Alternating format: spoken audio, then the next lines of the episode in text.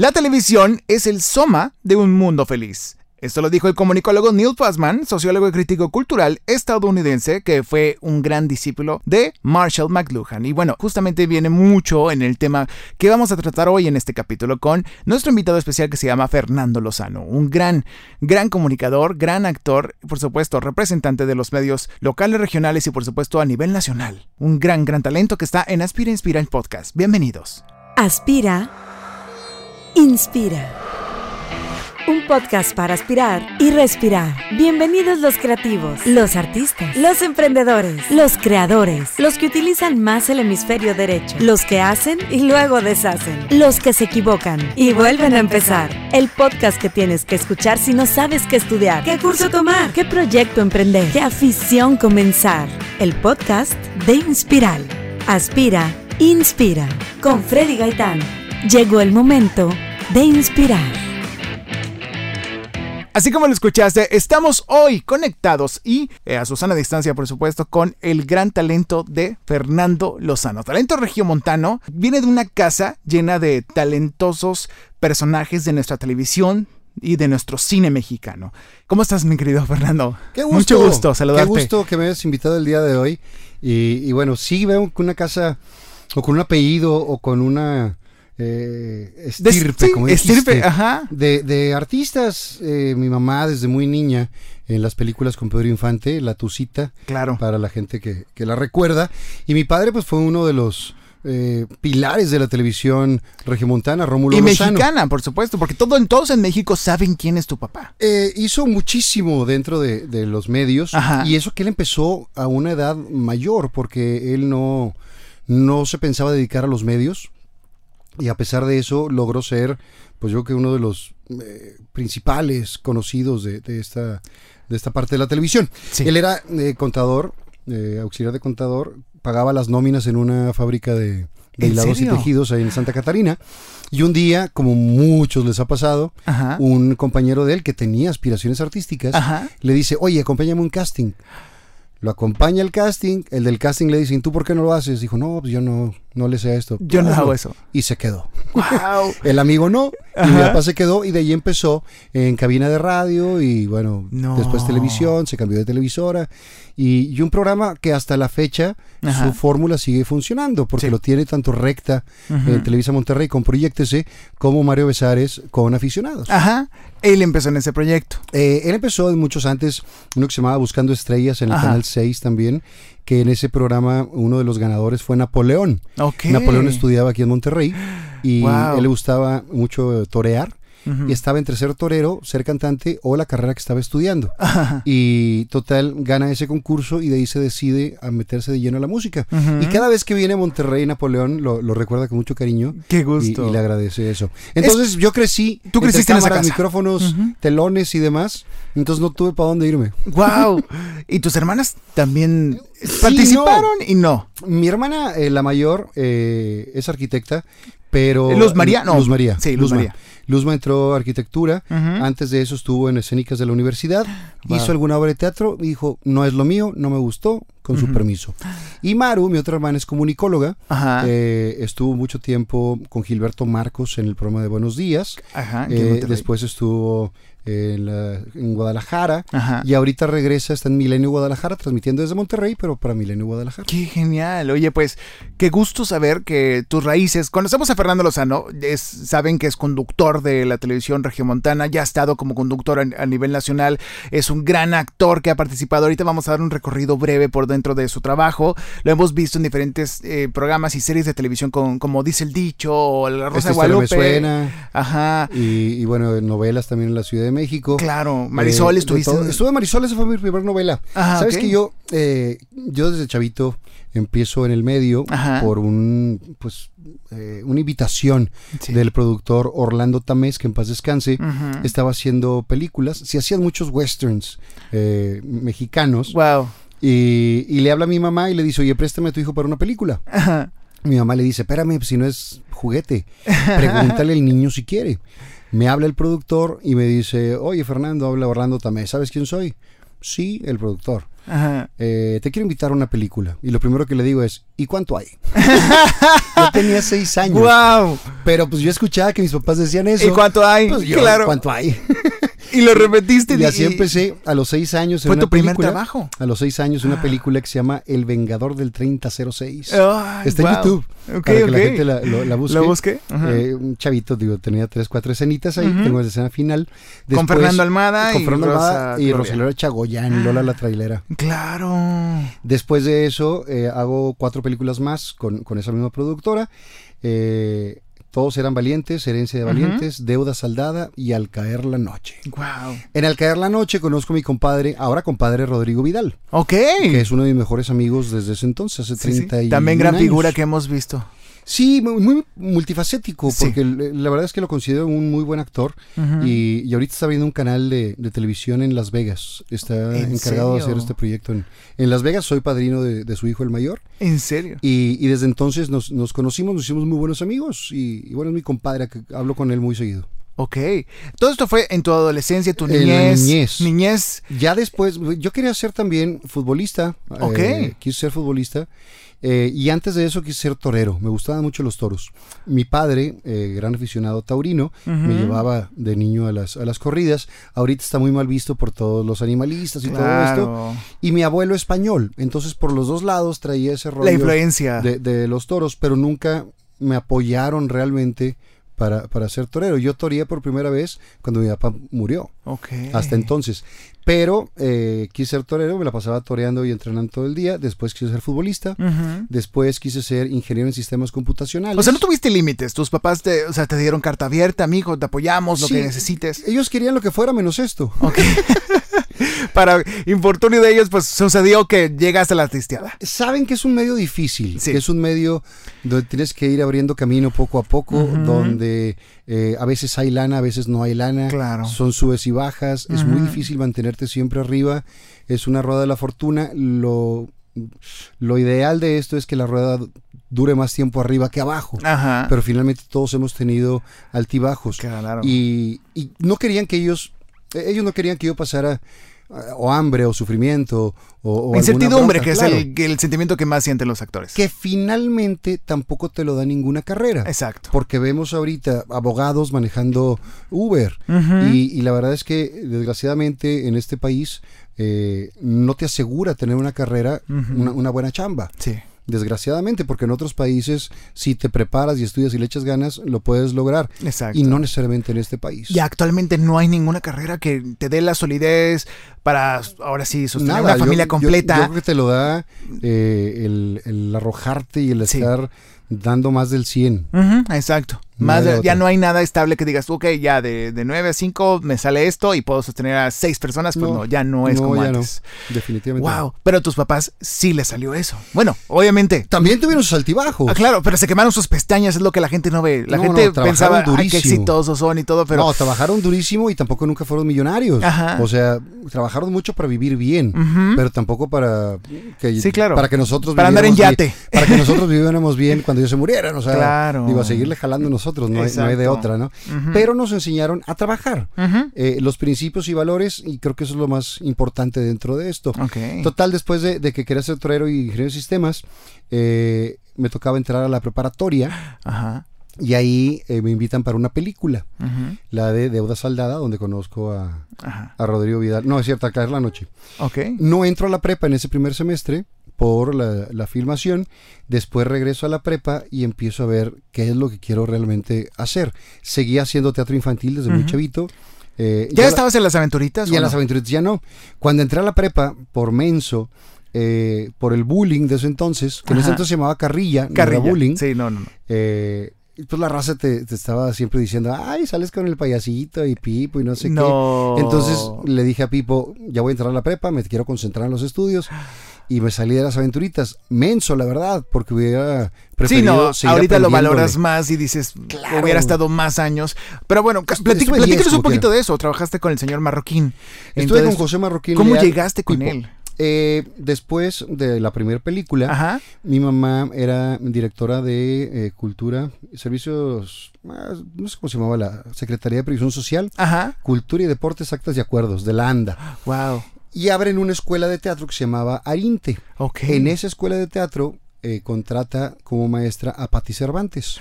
Ya. Patti Cervantes tenía una compañía de teatro infantil Ajá. y un día igual le dice, eh, dile a tu hijo que si quiere salir, me invitan y empiezo en teatro infantil a los 8 años.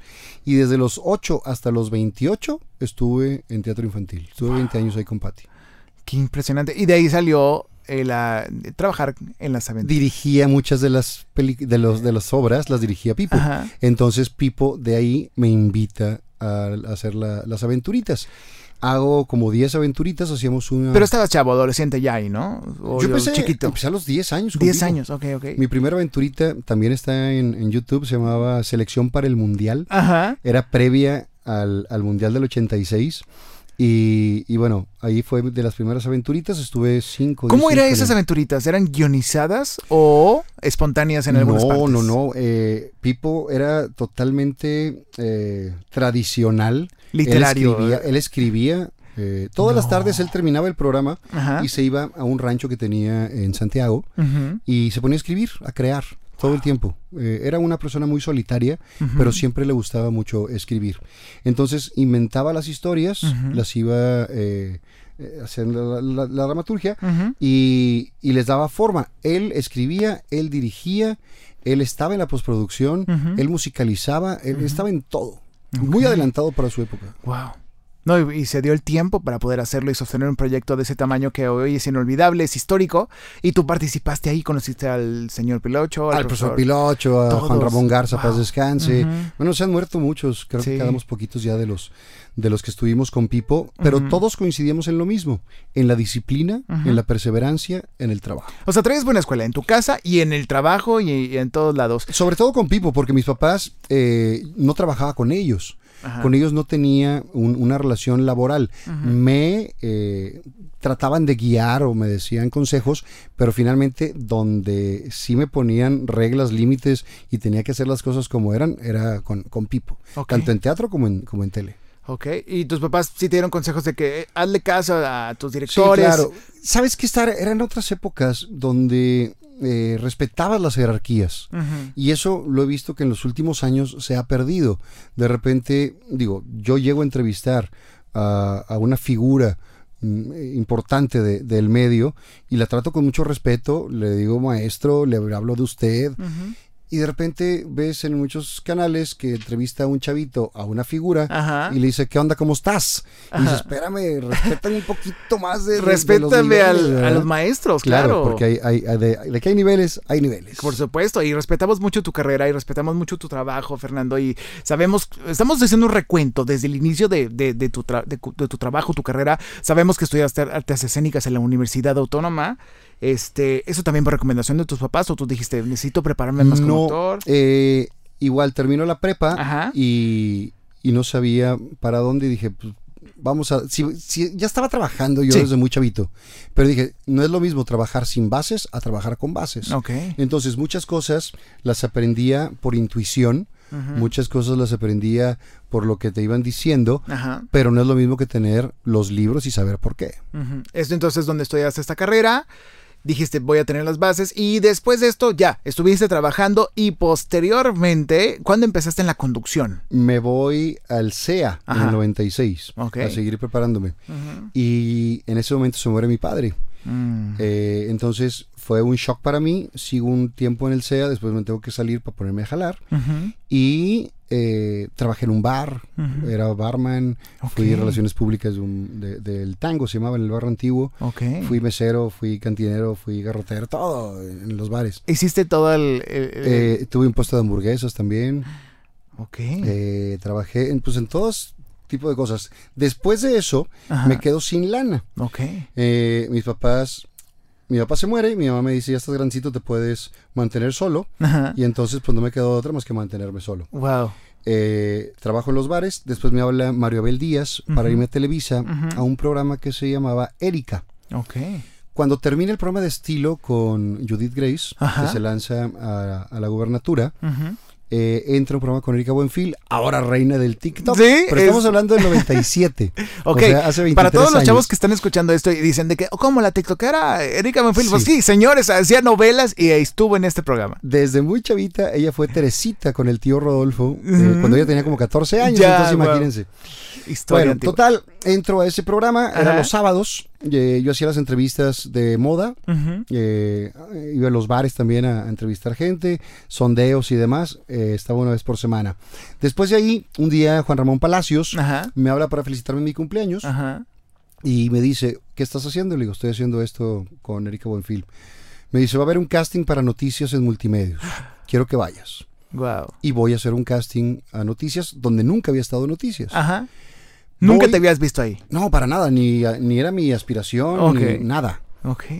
O sea, tú- te, te dijeron de que vente a hacer unas fotos para el noticiero y tú, ¿cómo? Acabo de hacer una prueba. Dije, yo hice una prueba, no estoy contratado, yo tengo trabajo en otro lado. Ajá. Total, ya hablo con el señor González, el, dueño de multimedios, me arreglo con él y me voy al noticiero, sin saber absolutamente nada. Días antes eh, iba por notas y Ajá. me ponía a practicar. Yo entraba un 24 de febrero del 98, Wow. día del aniversario de, de multimedios. ¿Y ya al sabías teleprompter?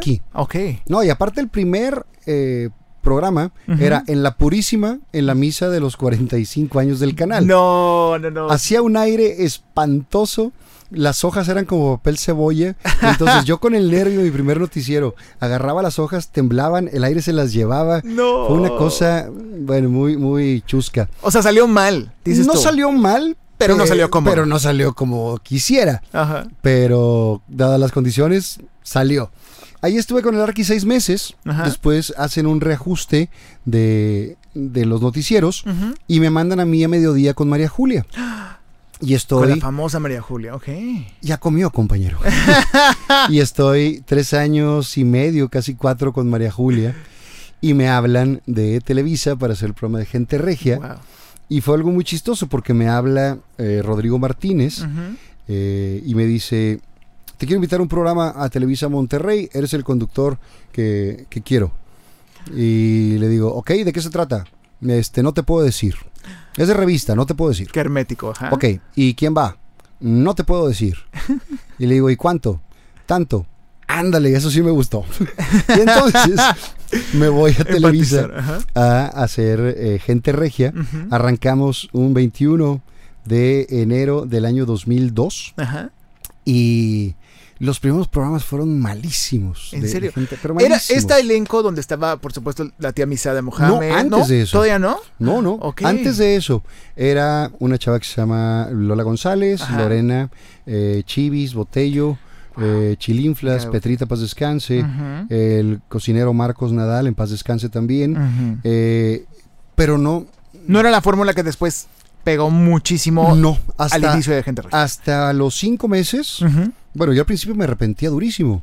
Porque ¿Qué dije, estoy haciendo aquí? Claro, dije, vengo del noticiero más exitoso, donde eh, la gente nos quiere mucho, nos ve todos los días. Donde Multimedia se estaba consolidando como la, bueno, la fuerza de la imagen y ya después fue el canal que vemos. La fuerza de la imagen fue te- Televisa. Ah, la perdón. imagen familiar. La imagen familiar. La imagen familiar. Ok. Y, y digo, de, eh, irte de un lugar donde estás seguro Exacto. a irte a abrir un camino que no sabes a dónde iba, pero bueno, de lana me, me- me iba bien. Sí.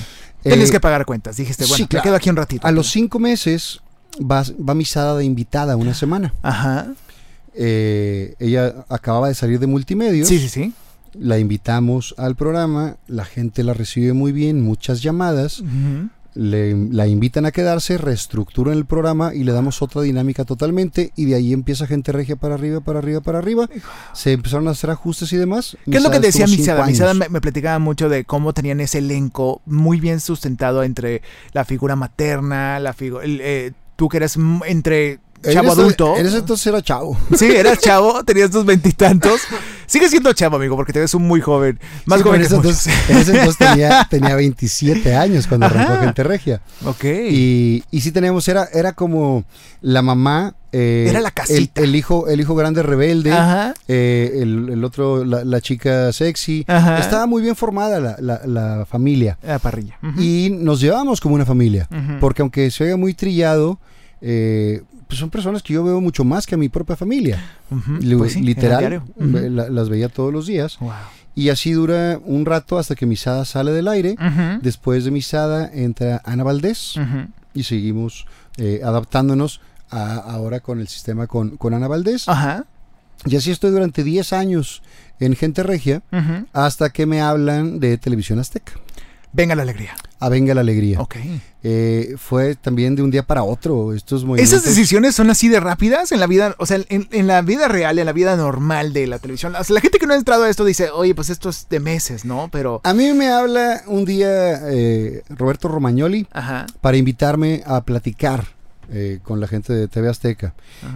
vamos y en ese, en ese casting o en esa plática yo vi a Carla Luna, yo vi a Juan Carlos Melchor, eh, yo vi a muchos compañeros de diferentes medios que los invitó a conocerlos. Sí. Entonces platico con él. Después de eso pasa un mes, mes y medio, dos meses. Yo dije, no, pues ya no pasó nada. Eh, y un día, un miércoles, antes de mi programa de Que Noche Intensa, Ajá. a las 8 de la noche había una tormenta impresionante. Fue la semana del huracán Alex. Y yendo hacia el programa, me marca y me dice, entonces, ¿qué? ¿Te vas a venir o no? Y le dije, a ver, yo estoy en Televisa, tengo mi chamba, me va muy bien. Ajá. eh, no me has ofrecido mm, cuánto va a ser, ni a dónde voy, ni qué. Ajá. Me dice, ok, ¿a qué hora terminas? Le dije, a las 12 de la noche termina el programa. Ok, me marca a las 12 y media de la noche y me dice, te puedo ofrecer tanto para que hagas esto, esto y esto. Y le dije, "Mm, ok, ok, Ok. me agrada la idea. Eso fue un miércoles. Ujú. Y me dice, pero necesito que vengas a firmar mañana. Esas- Y le dije, ah, Jesús. Eres, yo estaba cenando con mi jefe. Después Ajá. del programa siempre íbamos a cenar a un restaurante de tradición Ajá. que se llama El Al, que está Ok. en el Sí, centro de la ciudad, Conocido donde todos los desvelados alguna vez hemos caído. Ujú. Y ese restaurante para mí es muy especial porque ahí se conocieron mis papás Ok. hace muchísimos años. Wow. Y al principio de que Noche Intensa pasaba lo mismo que con gente regia. La gente no lo aceptaba, no jalaba. Total, un día terminamos el programa y le digo al compirri, vamos a cenar a- al Al. Fuimos al Al y el compirri eh, jugando Ajá. dice, espíritu de don Rómulo, ilumínenos para que nos vaya bien. Oye, pues al siguiente programa empezamos a ganar, a ganar, a ganar y no perdimos en dos años. Entonces lo agarramos de cábala Ajá. de ir al AL. Y entonces todos los miércoles después del programa Era bien conocido ir. nos íbamos al, al AL a, planear, Pues, a preproducir el siguiente programa. Total, me habla Romagnoli, eh, 12 y media de la noche. Ahí estaba mi jefe y le digo, me ofreció tanto y quiere que firme mañana. En ese momento le habla Eugenio Escarra y dice, dile que se vaya, que aquí no se lo podemos dar, que cualquier bronca, que se regrese. Total, me voy a TV Azteca ese eh, jueves. Sí.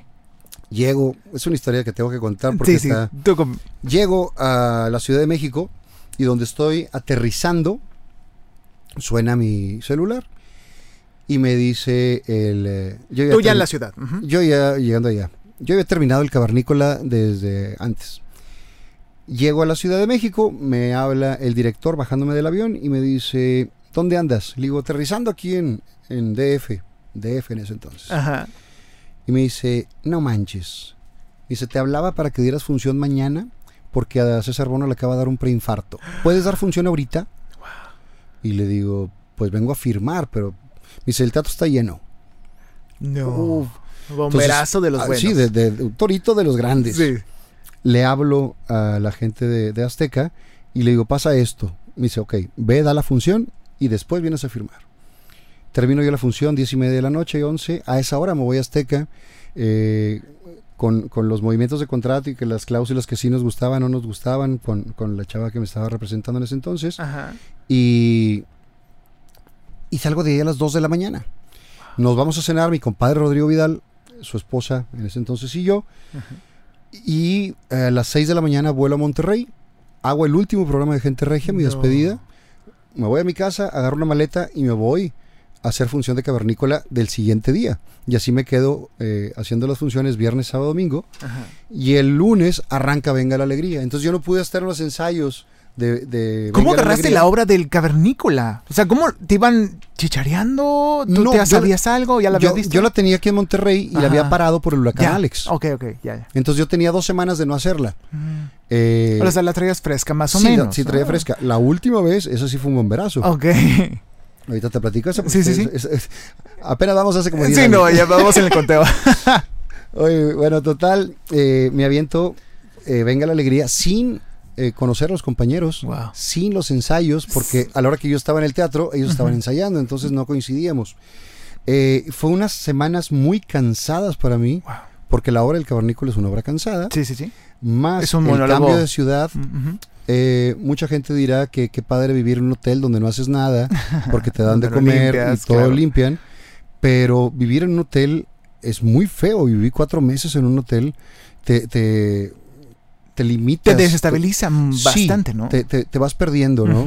Y Entonces, cambio de ciudad, eh, sin mi familia, sin mi novia, eh, en, en otro lado, en un cuarto.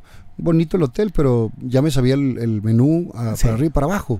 Tampoco era un hotel que estuviera cerca de algún lado para irme a caminar. Entonces estaba yo así como perdido en la ciudad. Encerrado. Y eh, estuve cuatro meses en Venga la Alegría.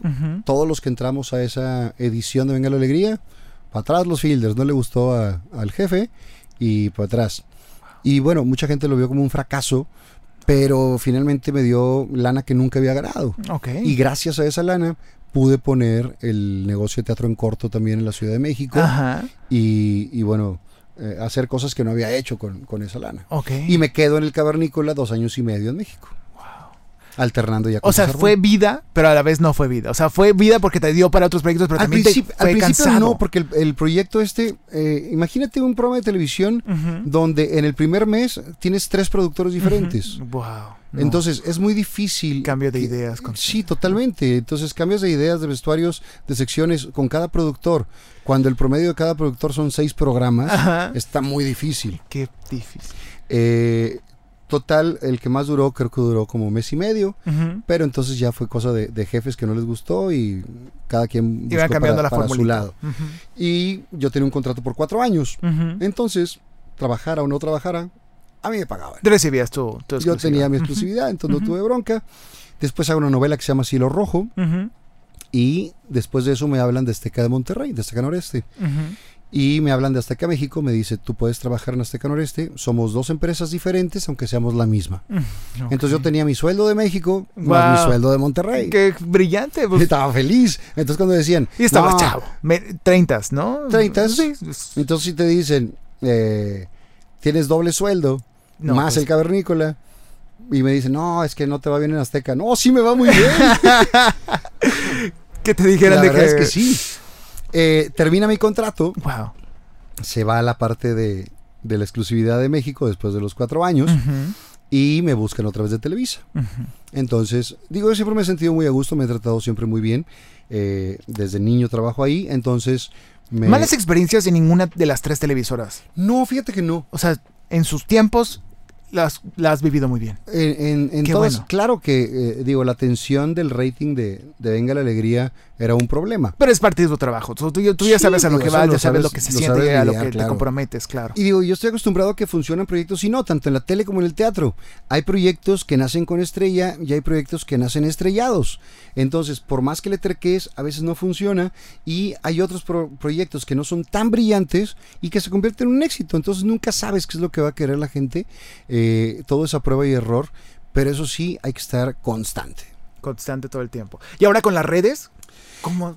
Eh, yo empecé con las redes, digo, desde que salieron... 2011, 2010. Sí, 2010 a- abrí... me Siempre acuerdo- estuviste activo. 2009 abrí mi 2009 2010 mi Twitter.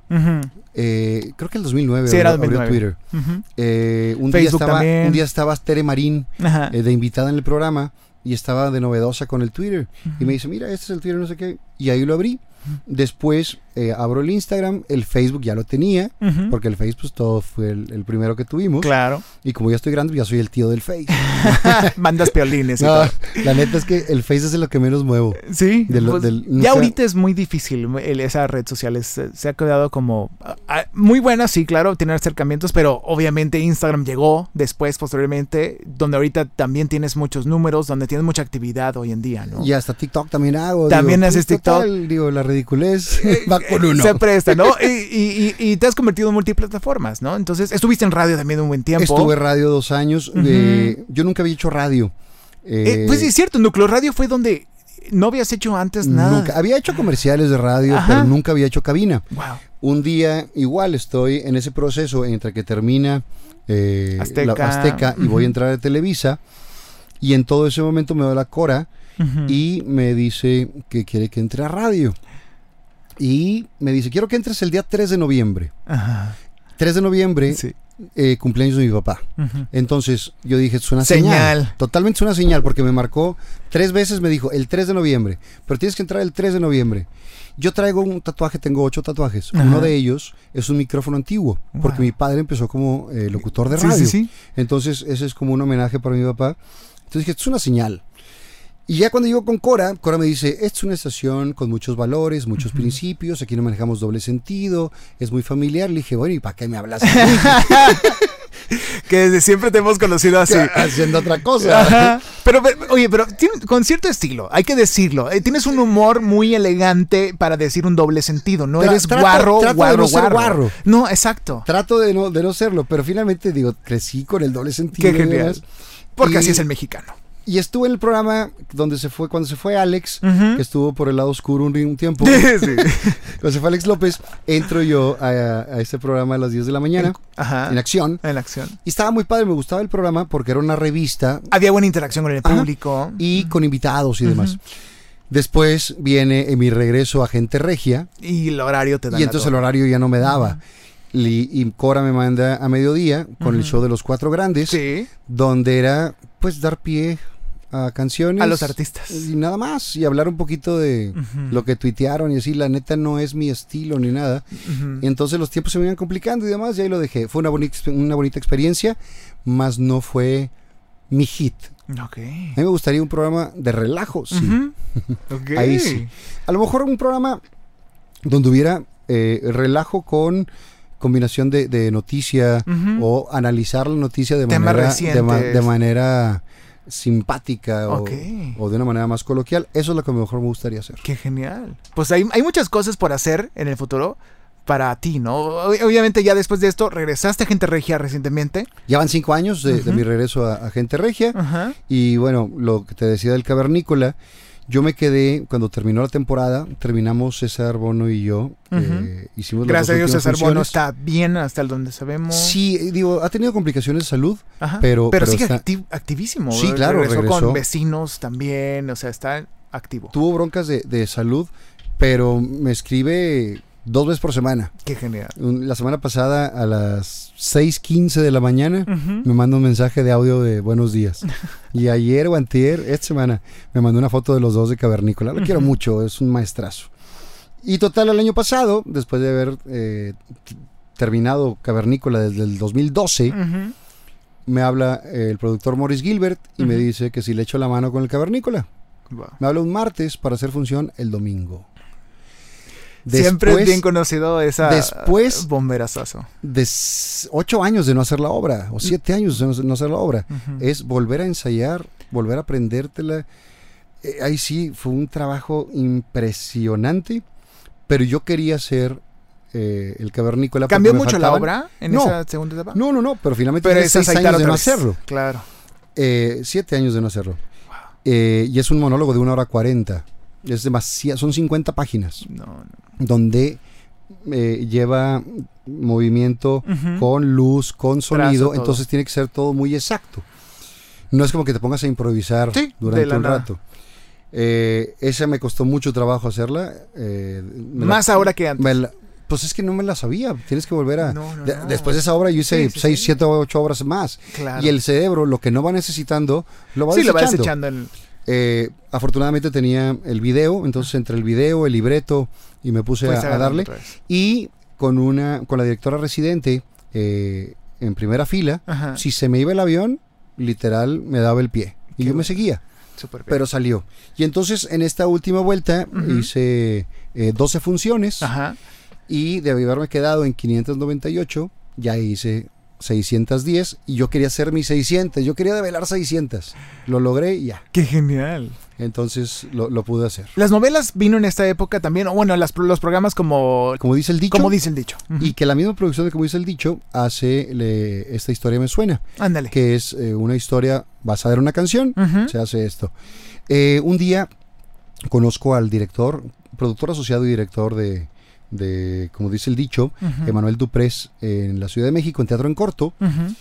Me ve trabajar y un día me invita, me hablan de su producción, les gustó y así me ha aventado como unos cinco capítulos de, del dicho y ¿Te uno gusta? del otro. Sí, ¿sabes qué? Lo que no me gusta son las novelas. Cuando yo quiero ser actor de novelas de chavo, Sí. pero cuando hago mi primera novela y veo todo el tiempo que pierdes, todo el... eh, El día en llamado. Estás seis Por un- tres meses. líneas. Sí, claro. O a lo mejor tienes una escena en la mañana, otra a mediodía, otra en la tarde, otra en la noche. Y estás todo el día ahí para hacer cuatro escenitas. Digo, el estelar, como quiera, está todo el día. Pero los, los demás, y dije, es demasiado tiempo, no me gusta esto. Sí. Eh, en la televisión en vivo, que es la que tengo mucho tiempo haciendo, sabes a qué hora entras y sabes a qué horas acabas. Y es una ventaja. El teatro, sabes a qué horas empieza y a qué hora termina. A lo mejor los ensayos sí son mucho más tediosos. Pero cuando Pero aún así no tiene- me gusta. tiene Pero por ejemplo, eh, como dice el dicho, te tardas cuatro o cinco días en hacerlo. Ok. Entonces, una semana es muy soportable. Puedes agendarla, bloquear problema. agenda y Y listo. te gusta. Qué genial. Pero meterte seis meses de una novela, híjole. Después hice, eh, cuando en Azteca me mandaron una novela que se llamaba Cielo Rojo, con Edith González, que en paz descanse. ujú. Y esa novela se me atravesaba con el Cavernícola y con el programa de Monterrey. Entonces yo llegué a ir y venir Monterrey, México seis veces en una semana. Wow. De el domingo en la noche terminar Cavernícola y venir a hacer programa el lunes. Y después el lunes en la noche me avisaron que había... ¿Y qué te eh, decía tu novia en ese tiempo? me- De que, ah, No, pues no te veo, si te- o, o iba harta. contigo. Está muy difícil. Estaba medio harta. Y en ese entonces eh, estaba más chavita. Digo, no, eso- esta, la novia ese entonces ya se casó y demás. sí. Pero estaba muy chavita, entonces tampoco la dejaban viajar sola claro. tanto y demás. Eh, entonces sí fue un- una bronca Muy eso de- difícil. De, ir y venir y demás. Wow. Y Pero ahora, pues. Creo que todo tiene sacrificios, Sí. ¿no? Sí, sí, sí. Totalmente. Y más para hacer lo que, lo que tú haces y que has construido una carrera en base a eso. Sabes bien, conoces bien lo que estás haciendo y como tú dices, ya no te asusta nada. Bueno, o, o tienes miedo de algo algún día. Me- un día de estos días lo te ha único pasado que me algo da te miedo? Ajá. Es eh, no poder trabajar. Ok. O sea, alguna discapacidad de no poder trabajar. Que tenga algún accidente y pierde la... O sea, ese tipo de cosas es lo que me daría miedo. Eh, quedarme sin chamba no, porque pues, te pones a buscarle por donde haya. Digo, eso, eso mientras tengamos salud, va- vas a sacarla de alguna manera. Qué fantástico. Pero eh, el, el no tener la capacidad física para hacerlo, eso sí me daría un poco de, Miedo. de- de miedo o inquietud. Yo tengo la lana suficiente Ajá. para vivir sin trabajar el resto de mi vida. Ya, podrías. Siempre y cuando me muera el próximo lunes. Porque si no me tengo que poner a jalar. Chinga. Qué miedo, ahora sí. Hay que, exactamente, pues de- depende de ti totalmente tu negocio, tu proyecto, tu talento, ¿no? Sí, o sea, depende ejemplo, de tu salud. Y por ejemplo, hace unos años empezamos este te- proyecto de teatro en corto y traté de, de, eh, diversificar, de Ajá. no tener todo en una sola canasta, como le llaman. Claro. Pero pues eh, nos pega el primero el temblor del 2017 en la Ciudad de. México y eh, tuvimos muchas broncas con, con el teatro, bajan los ingresos, tienes que ir pagando rentas y Sí. demás. Después, cuando nos estamos estabilizando otra vez, viene ahora la, la pandemia. Entonces, pues tienes parado un, un negocio, ¿no? Eh, tuve también un negocio de hamburguesas que tuvimos que, que cerrar, desgraciadamente. El, El, el, Bunker 77. Sí, claro. Estaban muy buenas, la verdad. que ¿Quién te tomó las fotos? Bernie, Bernie. Flores. Eh, salieron muy buenas. El fotos. Bernie Flores, que le mandamos un saludo, Un que también es parte de los 77 Y lo cerramos por falta de empleados. Mm, Tristemente, wow. por falta de empleados. Teníamos buenas ventas, pero en el último mes que estuvimos abiertos, logramos abrir tres o cuatro veces. Por más anuncios, por más eh, promoción, por más, por más, y les pagábamos bastante bien a los, Ujú. a los Y parrilleros. no se pudo y no pudimos. Y era un mes donde teníamos que renovar contrato. Entonces dijimos, ¿sabes qué? Mejor hasta que no tengamos algo más, Más sólido de, más de sólido, personal. Exacto. Ah, Entonces, has sido empresario, te hemos visto en la televisión, en el teatro. ¿Qué es lo que más te gusta? De todos los empleos que has tenido, porque también has sido barman, RP, eh, Carpintero en Canadá. Ajá. ¿Estuviste en Canadá? En- de carpintero. wow. ¿Y eso cuándo- en qué época fue? En el 96, cuando Chavo. me voy al CEA, después del CEA se muere mi papá, aguanto un rato en México, vengo para acá, estoy trabajando en el bar y el eh, dueño del bar tiene un hermano en Canadá que eh, había tenido un problema porque una, eh, una pequeña rebaba le, le vació el ojo y entonces él no podía trabajar. Hijo de su- Le dice a su hermano, necesito que te vengas a echarme la mano. Me dice, eh, ¿te quieres venir para Canadá un mes? te doy hospedaje y alimentación. Wow. Yo no tenía un peso partido por la mitad en ese entonces. Ajá. Dije, un mes voy a conocer Canadá y voy a comer. Y estuve un mes de ayudante carpintero en Canadá. Wow, qué En. Toronto. ¿Y sabes hacer cosas todavía a la fecha? Pues ¿Podrías digo, en ese entonces lo que hacía era lo, lo más sencillo, ¿no? Lijar. Era lijar, eran los detalles finales que Barrer tocaban a los- mí. la- Sí, la- la- la- barrer la la serrín. Era, el- era la chichi- era el, ga- el chichincle. Claro, pero comiste. Pero comí en Eso es lo más importante. Wow. Eh, de todas las cosas que he hecho, teatro, cine, televisión, radio, circo, de todo, lo que más me gusta es el teatro. El teatro es mi pasión, definitivamente. ok. Yo pudiera trabajar en teatro gratis, pero pues tengo que cobrar. Pero Claro. podría trabajar gratis, es mi pasión, me encanta. Sí, el proyecto te llena el ojo. Sí, he hecho proyectos por dinero también, digo, hay que aceptarlo, no todos los proyectos. eh, No. Ahorita trato de, si, si la necesidad no es mucha, pero si te agarra la necesidad, pues agarras lo que sea, ¿no? Digo, agarras eh, chambas que sean bien pagadas. Hay chambas o hay momentos donde dices, pues si no hay lana no importa, me lo aviento. Claro. Me tocó hacer una obra donde no era muy bien pagada, pero que esa fue una segunda temporada. Yo la vi en la primera, la veo me impacta la obra. Mármol en el cielo se llama, de Hernán Galindo. Termina la temporada o termina la... Yo fui a la última función y le digo a, a Hernán, impresionante maestro, de verdad son de esas obras que yo quisiera hacer. La reponen y el, una- uno de los actores Ajá. se iba a vivir fuera de- del país. Sí, iba a Canadá un mes. Una vez iba a Canadá y me dice, ¿quieres entrar? Por Wow. supuesto. No se contraponía con los demás. Me dice, hay poca lana. Me dijo, no importa, ahorita no la necesito. Qué increíble. Y entonces lo pude hacer. Y afortunadamente, yo soy de la idea que si tú decretas y lo quieres hacer, se logran. Eh, mis mejores ejemplos es eh, Defendiendo el Cavernícola. Yo la vi en el año 2001 Con César Bono.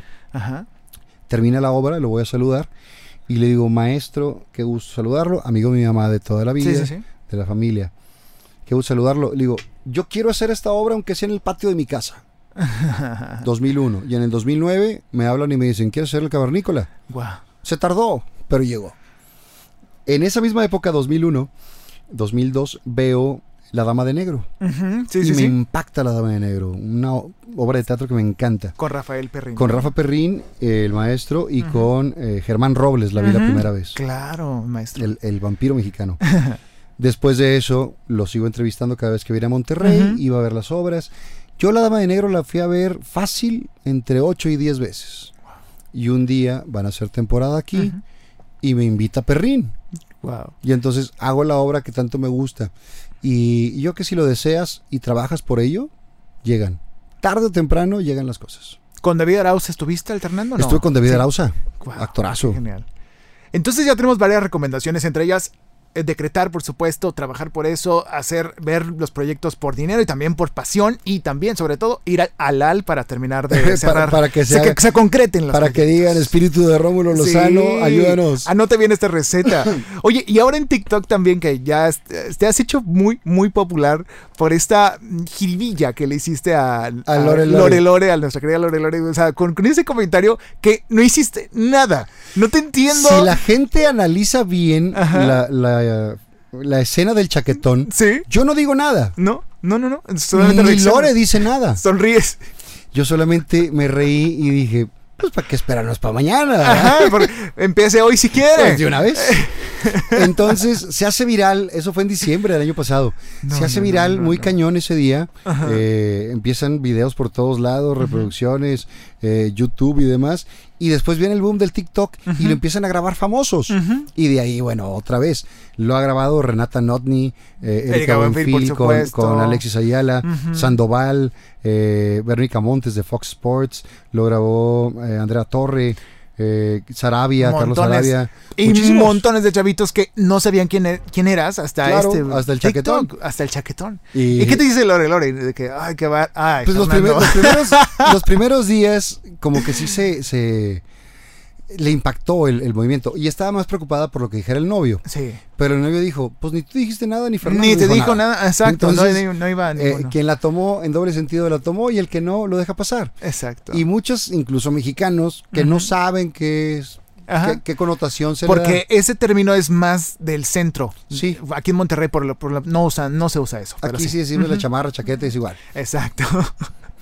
qué curioso. Pues qué bueno y, y- y qué divertido ver que, que conserves ese estilo, ese humor, porque sin ser demasiado grosero, sin, no, sin ser grosero inclusive. Pues en esa ocasión no dije nada. No dijiste nada, o sea, pero los que entendemos, pues eh, los adultos que entendemos, pues nos da risa y es algo bueno para distraernos. ¿no? He dicho cosas mucho más fuertes, Sí. eh, he dicho cosas más directas y no se han hecho virales. No. Esa funcionó el momento. Mucha gente también piensa que lo planeamos y no, no lo planeamos. O sea, literal fue. Es que así es momento. espontáneo el albur, ¿no? Eh, sí, y, y se dio todo, ¿no? Se dio la risa el camarógrafo, que es la que dispara todo. sí, totalmente. Bueno, no fue lo que fue, fue Omar, eh, eh, Omar Espinosa que estaba ahí. Él fue el primero que se rió y ahí se hizo el, el- el la, chiste. la el, pausa cómica. Ajá. Que no, no, no, fue genial. Amigo, recomendaciones que puedas darle al público que está escuchando esto que para hacer lo que tú haces, ya sea en televisión, teatro, ¿qué recomiendas? Además de que lo que ya vimos. No soy, pero- no soy quien para hacer una recomendación. Lo único que yo les puedo decir es que hay que soñar. Ujú, Pero hay que soñar con los ojos abiertos y los pies en la tierra. Eso es muy importante y que a nadie se le dan las cosas fáciles. Y así como se dan las cosas fáciles, así se van fácil. Esta es una carrera que es una carrera de resistencia, no es de velocidad. Aquí el chiste es estar la mayor parte del tiempo o que puedas alargar lo más que puedas tu curva, así como la curva de contagio ahorita, que puedas alargar lo más tu Sí. curva de trabajo. No, si, si das unos picos hacia arriba, habrá unos picos hacia abajo. El chiste es que vayas más bien una constancia y, y tratar de, de que dure lo más posible esta carrera, siempre respetándola, siempre haciendo las cosas lo mejor posible y, y siempre tratando de, de dar algo diferente a los demás. Claro. Fernando, siempre preguntamos a los invitados de este podcast que por favor nos receten, nos recomienden algo para leer, para escuchar, ya sea una película, un libro, un podcast, un disco, una obra de teatro, ya que se reanuden, algo que hayas consumido tú de material auditivo o artístico que recomiendes para, para la gente que quiere dedicarse a esto, ¿no? ¿Alguna película, algún programa, algún podcast? Yo creo que cada, cada uno tiene Libros. gustos o, o géneros distintos, Ajá. eh, pero si te gusta la actuación, ah, ahorita con esta contingencia subieron muchísimas obras de teatro. Sí. Hay mucho teatro que ver. Eh, si te gusta la, la literatura, pu- puedes arte por cualquier lado, por el lado de la novela, por el lado Sí. de... Cada quien puede hacerlo, creo que es un, un gusto personal. Yo, por ejemplo, ahorita de televisión estoy viendo... eh, ¿Qué serie traes ahí en, en tu Netflix? En tu estoy viendo? Billions. Ok. Me gusta mucho Billions. ¿Y qué tenía, tenía tiempo de no verla y la, la retomé. Estaba viendo 24. Mm. Después de muchos años Wow. regresé a ver 24. eh, y estoy viendo la serie de Michael Jordan, El último baile. Uy, buenísima. Eso es de lo que estoy viendo eh, así. Películas, híjole, la última que vi, la de Milagro en la celda 7. Te inspiró, te gustó. Impresionante. No sé si la gente ya la vio o no. El que no llore no tiene corazón. Claro. Literal. Yo me la pasé llorando toda la película. Qué bonito. Muy Es muy padre buena película. Actuación sasa de, del chao. También de la niña. O La sea, niña los dos también. eh, brillantes. A mí me dijeron desde muy chavito y lo, lo he vivido. Nunca actúes con niños o con viejitos porque te van a ganar. Eso seguro no, les- no se lo dijeron a los que actuaron contigo, ¿verdad? De Así. chiquito. Bueno, pero me tocó a mí, me tocó a mí más grande Ajá. eh, estar en una obra de teatro que se llamaba La barca sin pescador, Ajá. una obra con toda la producción de Convex y demás. Estoy, eh, nos colgábamos, el Fernando Leal, que es un gran mimo y un gran actor, estábamos en una escena final colgados a 7 metros con arneses y demás. Salía la maestra Emma Mirtala Cantú, que la gente que sabe de Teatro Monterrey la, la- la reconocerá, Ajá. una maestra que tiene toda la vida, señora grande, hacía tres escenitas y se llegaba todo. se acababa el teatro, claro, con todo el colmillo del mundo, ¿no? Qué Es parte de... Entonces, cuiden con quién actúan. eh, con niños, pues seguramente. Y hace poquito me tocó a mí también. ¿Sí? Yo hice una obra que se llamaba eh. De la, la- la manera más perversa. Sí. Y salen dos chavitos, Ansel García, que tiene 14 años, y. Pato, que tiene 15. Y los dos son unos monstruos en el escenario. Wow. Se llevan las, las palmas. Agarran el carisma de todo. Pero bueno, es un trabajo en conjunto, en equipo y se agradece mucho lo que haces, se agradece mucho lo- el trabajo. Y de tú los también te refrescas con los chavitos. También te traen otras ideas y otro ritmo. Qué genial. Fernando, muchísimas gracias por esa entrevista, por todo, por dar un recorrido por tu historia, porque eres un gran icono emblemático de nuestra cultura en México y en nuestra ciudad, aquí en Monterrey, por supuesto, tus, por tus papás, por ti, por tu historia, por tu trabajo. Yo creo que eh, todo, ya basado en todo lo que hemos escuchado sobre ti, podemos notar que todo este ha sido trabajo y no em, como fortuna de, por herencia, ¿no? Me explico, o sea, no es, creo que a lo no todo mejor se el nombre- fácil. ajá. Yo creo que a lo mejor el nombre de mis padres te pueden abrir una puerta, Exacto. Pero de- depende de ti dejarla Abierta, o no. Eh, no es casualidad que yo haya regresado dos veces a, a- a Televisa después de haberme ido a otros canales. Eh, si lo hago así es Que no todos gozan con la misma suerte o el mismo Claro. trabajo, el mismo resultado. Eh, y entonces me, me abren las puertas por- porque de- las dejo abiertas al momento de irme y por mi trabajo. Mi papá nunca trabajó en Televisa, mi mamá tampoco era una consentida de Televisa como para que dijeran, bueno, por sus papás les damos chamba. Exacto. Entonces finalmente soy un producto que les funciona Qué genial. y mientras funcione, pues ojalá que esté ahí.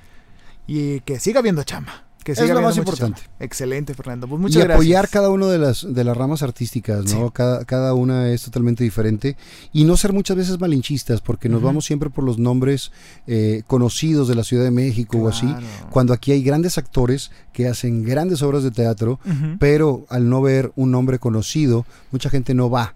Y entonces creo que tenemos que darle el privilegio de la duda a, a muchas producciones que le echan muchas ganas. En mi teatro se hacen muy padres Sí, obras sí, de teatro y ojalá que eso termine pronto para poder eh, revivir. ¿Tienes planes el otro año? ¿Ya, ya Pues yo tenía planes para ahorita, en estas fechas estar estrenando una obra de teatro. Mm, Eh, chihuahua. de hecho, estrenaría la próxima semana, eh, era el estreno. No Wow. alcanzamos ni a ensayar, No. porque vamos a ensayar, ensayar en marzo. Eh, y luego la pastorela para finales de año, que ojalá se, se Se pueda reanude. lograr. Todo depende de cómo siga esta, esta contingencia. Y, y bueno, pues ahorita por lo pronto a estar lo más que se pueda en casa y, y si tienen que salir, hacerlo con todos los cuidados. Excelente. Fernando, muchísimas gracias por todo. Gracias a ti, por esa Freddy, y a toda la gente que escucha. Gracias por escuchar el podcast Aspira Inspira, el podcast vocacional por excelencia para toda la gente que está buscando qué camino tomar. Este es el podcast para ustedes, este es el podcast para decidir en qué área dentro del mundo del entretenimiento, de los medios o de la comunicación empezar a aspirar para inspirar. Esto es Aspira Inspira, el podcast. Hasta la próxima. Acabas de terminar un episodio más del podcast Aspira, Inspira, el podcast para creativos, para creativos o de los que quieren serlo. Escucha los demás episodios en Spotify y Apple Podcast. Esta es una producción de Freddy Gaitán en Inspiral México. Visita www.inspiral.com.mx.